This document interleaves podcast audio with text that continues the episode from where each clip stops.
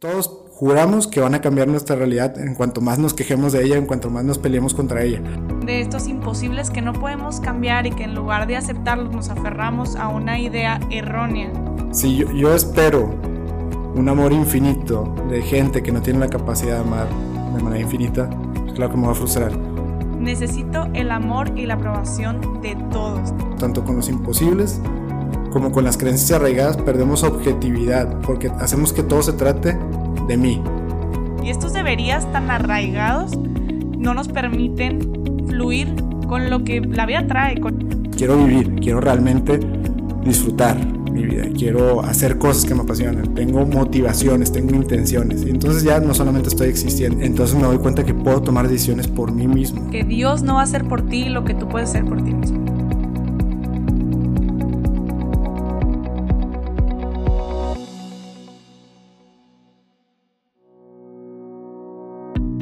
Bienvenidos a Más allá de mí, un espacio para encontrarnos con nosotros mismos y con Dios.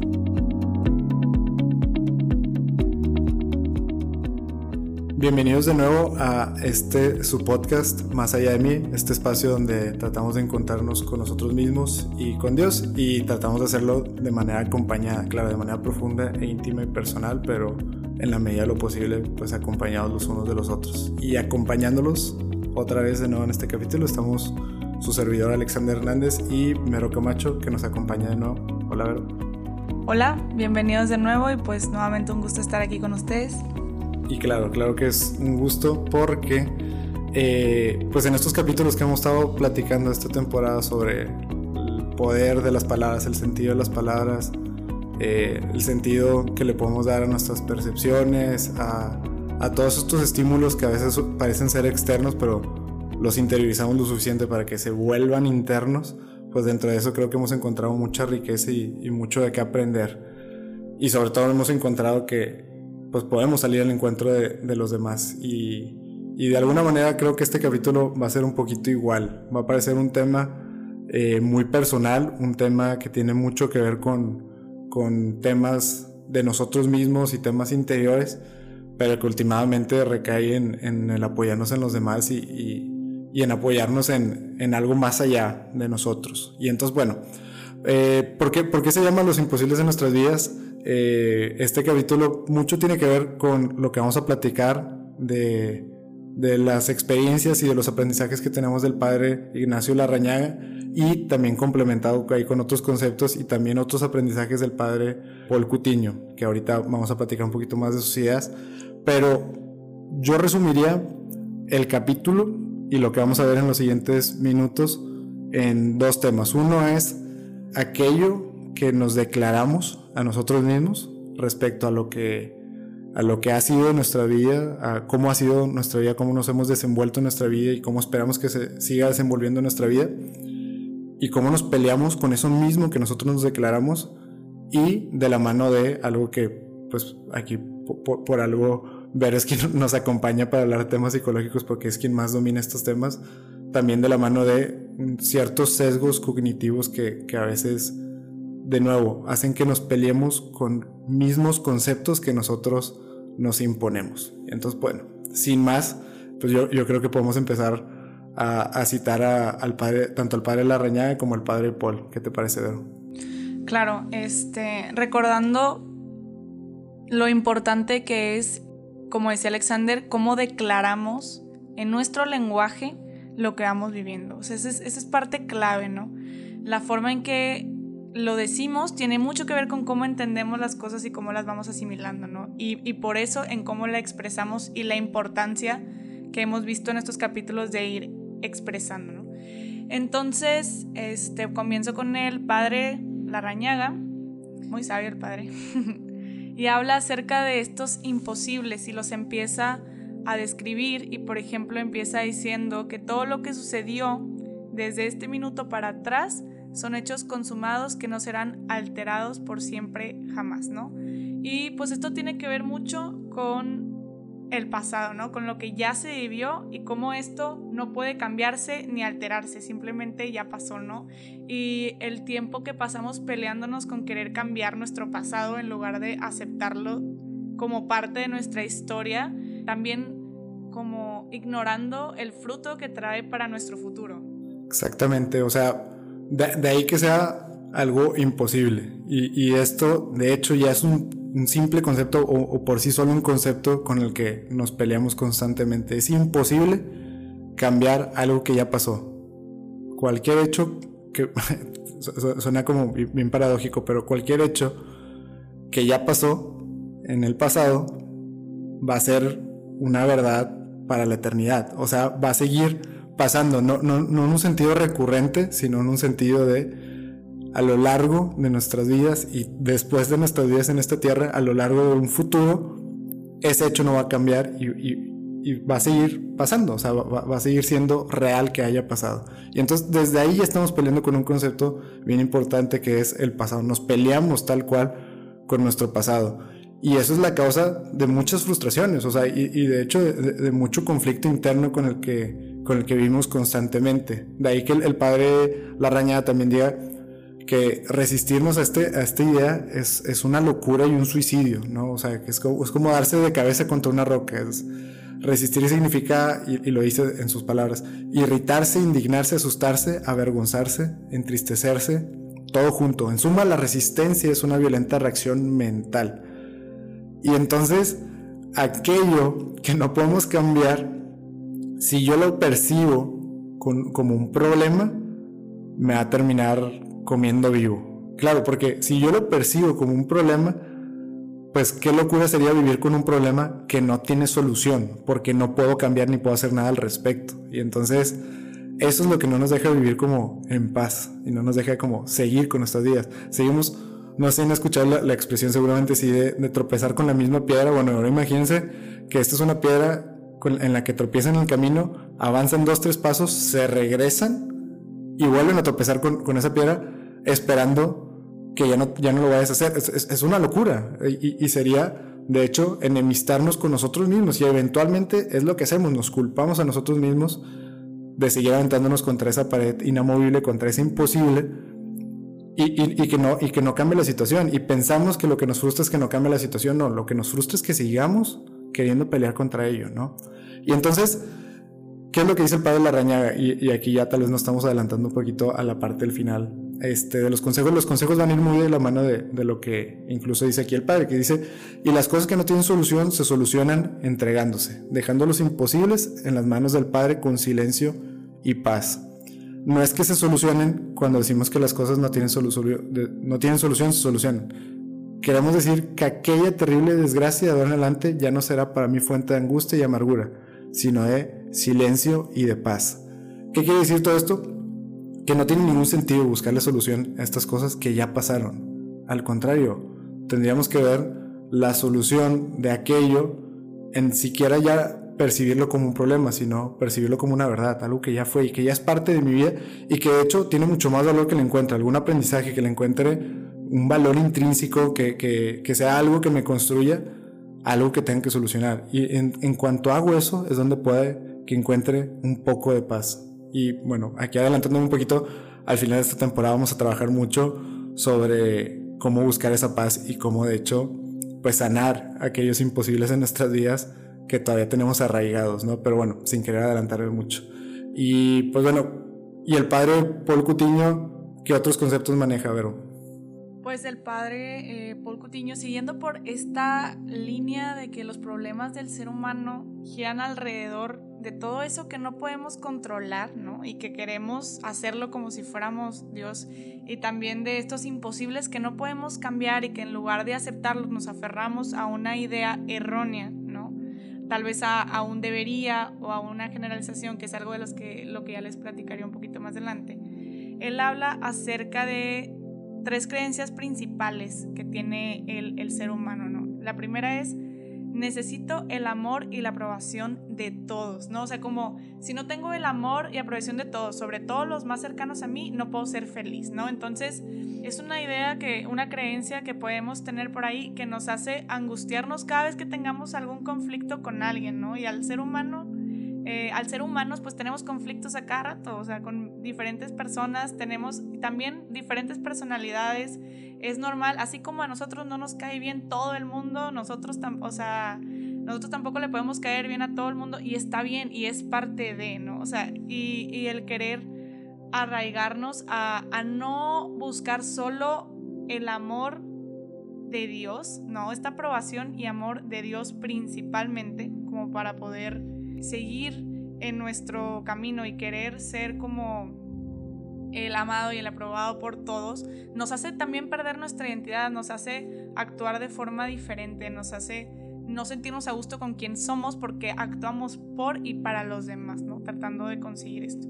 Otra creencia importante es que los demás deben ser justos y amables conmigo, como a fuerza, este, si yo, por ejemplo, en un trabajo, si yo trabajé tantas horas, a fuerza mi jefe tiene que respetar que trabajé estas horas y estas horas extras y me tiene que pagar, ¿no? Eso sería como nuestra lógica y sería tal vez lo lógico y lo justo en nuestra cabeza, pero va a haber veces que no va a pasar así, ¿no?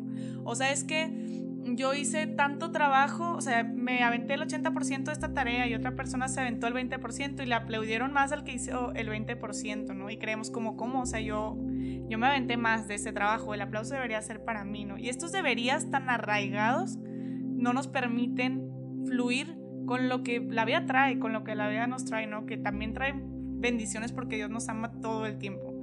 Y la última creencia es, la vida debe hacerme las cosas fáciles, ¿no? O sea, como esta creencia de, pues yo soy bueno, yo me encargo de lo mío, yo no le hago daño a nadie, entonces la vida tiene que fluir como agua, como gota en el río y no se me puede complicar absolutamente nada, ¿no? O sea, como que quien te dijo a ti que, o sea, que nada malo, o sea, o nada negativo te podía pasar, ¿no? O sea, como dicen, llueve para justos y para injustos, entonces el creer que la vida me debe algo, que la vida me debe hacer las cosas fáciles por todo lo que yo he hecho, por todo, es seguir viviendo para los demás, ¿no? Y perder de vista nuestro sentido del que tanto hemos hablado y en quién tenemos que tener nuestra mirada, que es Dios.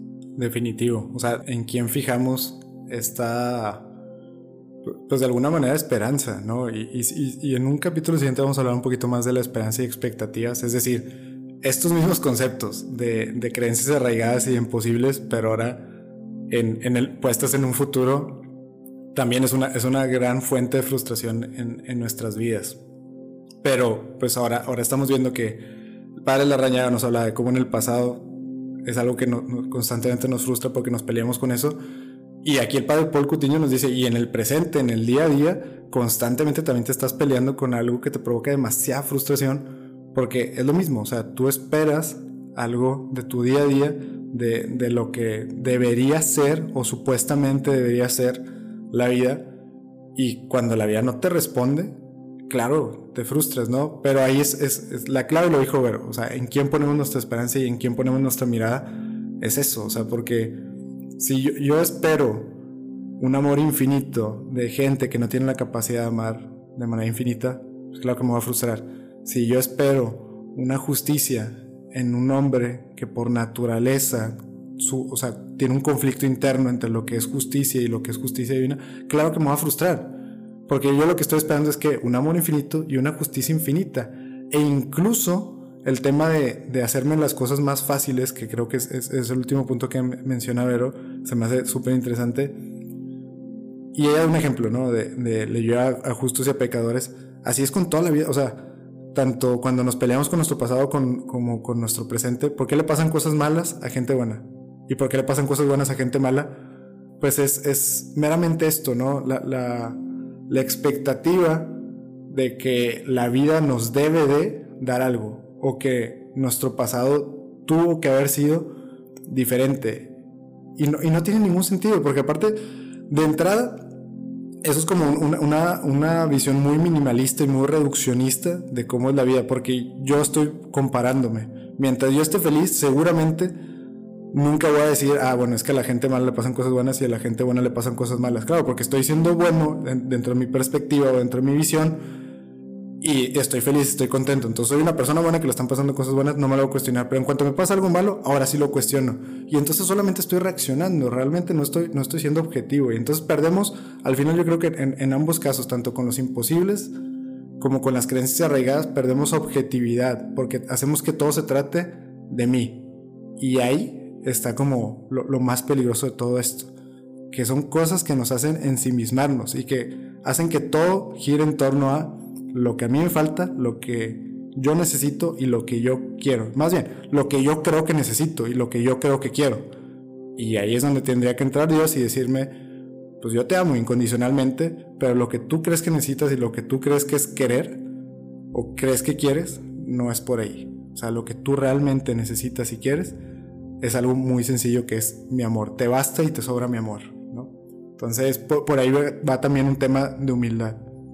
Claro, es importante tener la suficiente humildad y apertura, como mencionaba hace rato un amigo del podcast Más allá, más cristianos, o no cómo se llama, pero José, este, decía como que tenemos que tener la suficiente humildad y apertura, tanto para aceptar que, pues esto, que no somos dueños totales de todo lo que nos pasa, ¿no? Y apertura para escuchar a Dios en estos eventos, ¿no? Y muchas veces estos deberías están súper arraigados a la sociedad y es mucho más fácil escucharlos. Esto, o sea, querer cambiar esto es imposible si vivimos peleados, si vivimos frustrados, y si las cosas van súper bien, entonces todo está bien y si las cosas no van como esos debería, como esos imposibles deberían de ser, entonces van súper mal, ¿no? Y, somos como totalmente piezas del mundo, o sea, que se van moviendo, entonces cuando todo está bien me siento bien, cuando todo está mal me siento mal, ¿no? Y, y no vamos caminando con la mirada hacia lo eterno, ¿no? Y como, como Él nos dice, o sea, mi yugo es suave, ¿no? O sea, como que escúchame a mí y, sí, o sea, no es como que no va a haber sufrimiento y demás, pero va a haber una paz en el fondo que va a ir mucho más allá de lo que podemos entender. Definitivo. Que, creo que como que estas necesidades o, deberías, como, como lo dices tú, pero pues sí tienen un fundamento y, lo hemos dicho en otros capítulos. Tampoco se trata de, de, hacer como que todo blanco y negro. Estos imposibles o estas creencias arraigadas sí, sí tienen una raíz que, que por ahí, si no me equivoco, es Maslow que, quien habla en en su pirámide de las necesidades, pues sí explica qué, necesitamos, o sea, como para sentirnos de alguna manera validados, sentirnos apreciados, etcétera. Bueno, corrígeme si me equivoco, pero... No, no, no, todo bien. Todo bien, gracias. Pero va de la mano de eso, o sea, sí, hay un sentido detrás de estas creencias, tanto en, en las creencias arraigadas del presente como en los imposibles del pasado, pero, pero el problema es poner todo nuestro empeño y poner de hecho, pues, o sea, como, como no ir encima de eso, no, no ir encima de, de, híjole, ¿cómo decirlo? No, no ir por encima de nosotros mismos y, y solamente ser esclavos de, de algo como que muy, muy primario dentro de nosotros.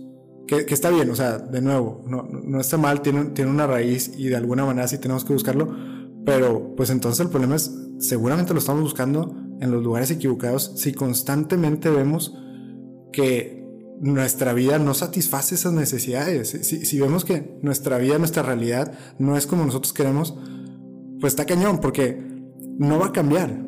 Que, creo que al, final es el, gran problema que no entendemos. Todos juramos que van a cambiar nuestra realidad en cuanto más nos quejemos de ella, en cuanto más nos peleemos contra ella. No tendría por qué cambiar, ni va a cambiar quien puede cambiar en nuestra vida solamente somos nosotros. Nadie más. Nadie más tendría por qué cambiar en nuestra vida. Y lo, hablamos en otro capítulo de, a veces creemos que vamos por la vida como siendo protagonistas de, de, una película en la que todos los demás son actores secundarios. No, cada quien está viviendo su vida. Entonces, de entrada, cada quien toma sus decisiones y esas decisiones no involucran lo que yo sienta que necesito, lo que yo pienso que es el deber ser.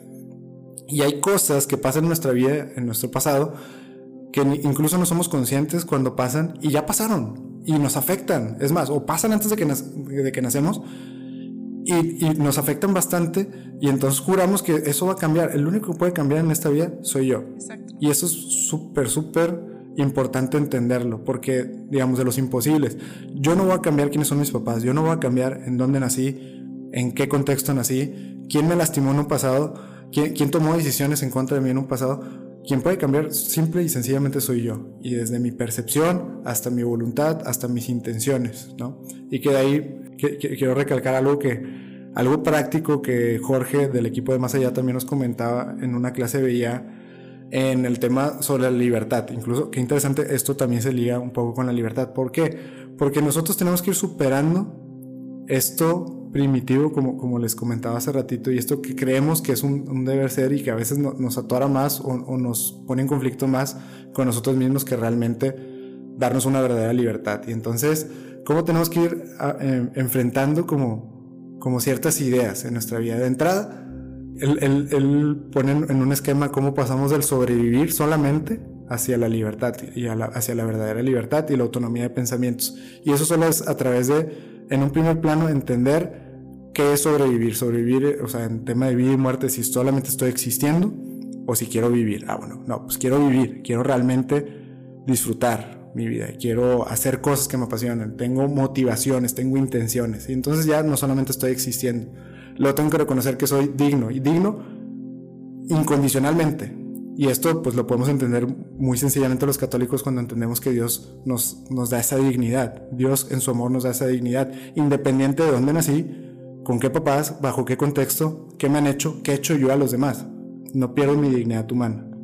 Después de ser, de reconocerme como alguien vivo, como alguien digno, me vuelvo algo inconsciente en el momento que yo tomo mis decisiones. Es decir, que cuando yo me doy cuenta que quien tiene que cambiar, si quiero que cambie algo de mi, de mi realidad, pues soy yo, no los demás. Y entonces me doy cuenta que puedo tomar decisiones por mí mismo. Eso es la libertad, eso es la autonomía del pensamiento. Cuando yo puedo tomar decisiones por mí mismo y por mi bienestar y por lo que yo busco en esta vida, independientemente de lo que ya me pasó o independientemente de lo que haga mi contexto, mi situación alrededor de mí. Todas estas creencias arraigadas de que la vida tendría que conspirar en favor mío o que la vida está conspirando en contra mía. Pues no, al final, pues realmente todo depende de mí, ¿no?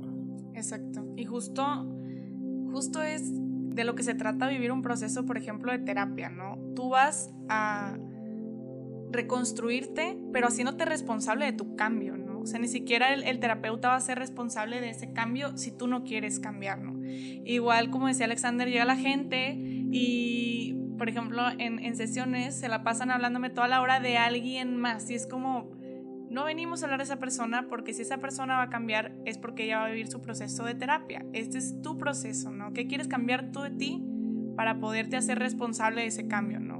y, decidir en libertad cambiar haciéndote responsable de las decisiones que tomas. Y aquí también siguiendo de la mano con, con, los consejos, ahora por la parte de la vida espiritual, es muy importante recordar que todo es gracia. Entonces hay una oración, la oración de la serenidad, que dice así, Dios concédenos la serenidad para aceptar todo lo que no podemos cambiar valor para cambiar lo que podemos y la sabiduría para reconocer la diferencia. Creo que esto es algo muy importante para tampoco quedarnos de brazos cruzados, victimizándonos de todo lo que pasa y no haciéndonos responsable de que podemos cambiar, de que podemos tomar decisiones, de que podemos elegir día con día, ¿no? Simplemente tener la sabiduría para saber qué sí y qué no.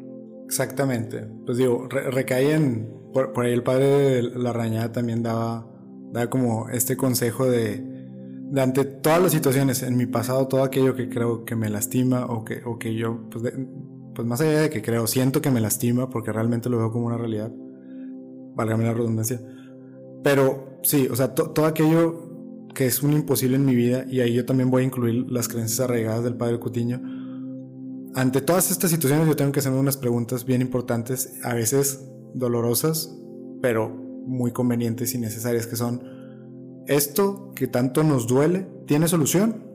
Si la respuesta es no, tal vez debería de seguir adelante con mi vida. Tal vez debería buscar estar en paz con esa situación. ¿Puede alterarse, cambiar o mejorar? Si la respuesta es no, debería buscar la manera de estar en paz con eso. ¿Puedo hacer algo? Si la respuesta es no, debería buscar la manera de estar en paz con eso. Y esta, esta oración que nos, nos acompañó ahorita Vero, o que nos compartió Vero, es, eso, es poner en manos de Dios aquello que no está en mis manos. Y que de hecho nos damos cuenta que hay demasiadas cosas en esta vida que no están en nuestras manos. Y poner en manos de Dios, a veces la gente tiene este concepto que es, bueno Dios, solucionalo tú. Pues la solución de Dios es que encuentres paz en ello.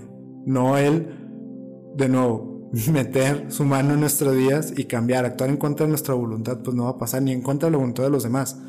Eso no es paz, eso es querer que alguien más me rescate, que alguien más me rescate de esta vida con la que no he encontrado paz. No, poner en manos de Dios las cosas es pedirle esa paz, pedirle, ¿sabes qué?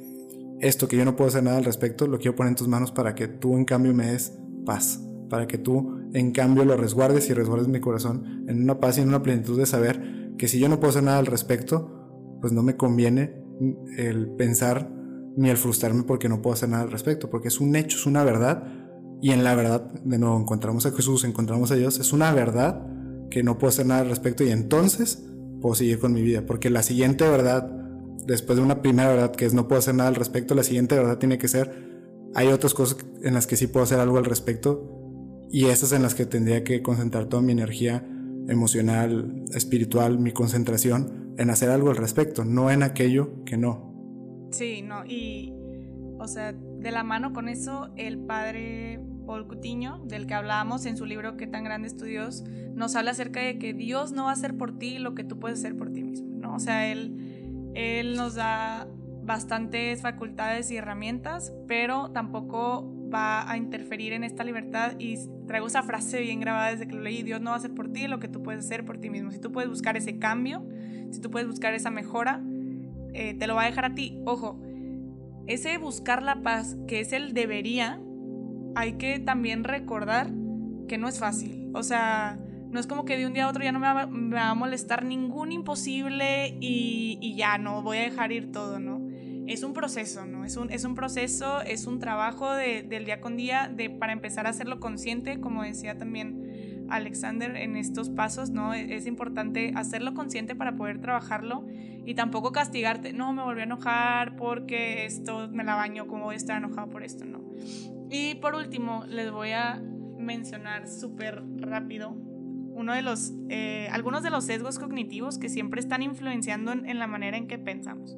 Súper, súper rápido es estos pensamientos de blanco y negro. O sea, que si no está bien, está mal, como totalmente bien o totalmente mal. Si no es perfecto, está incorrecto, ¿no? Entonces estos pensamientos no nos permiten ver una escala de grises, ni siquiera en lo que hacemos, ni siquiera en nuestro desempeño, ¿no? O sea, o lo hice completamente bien o lo hice completamente mal. Y, y eso pues nos afecta, ¿no? Porque, por ejemplo, en, por ejemplo, en terapia, ¿no? si no me siento todos los días feliz, es que estoy mal, o sea, es que estoy triste y está mal, ¿no? Entonces es como, no, o sea, me permito esta escala de grises hasta en mi sentir. Otro, por ejemplo, es el, en inglés es overgeneralizing, que es como, todos los hombres son de esta forma, todos los padres son de esta forma, todas las mamás son de esta forma, ¿no? Y este todo nos, nos sesga mucho, ¿no? Y tal vez sin querer, sin quererlo, ¿no? También, por ejemplo, saltar a conclusiones.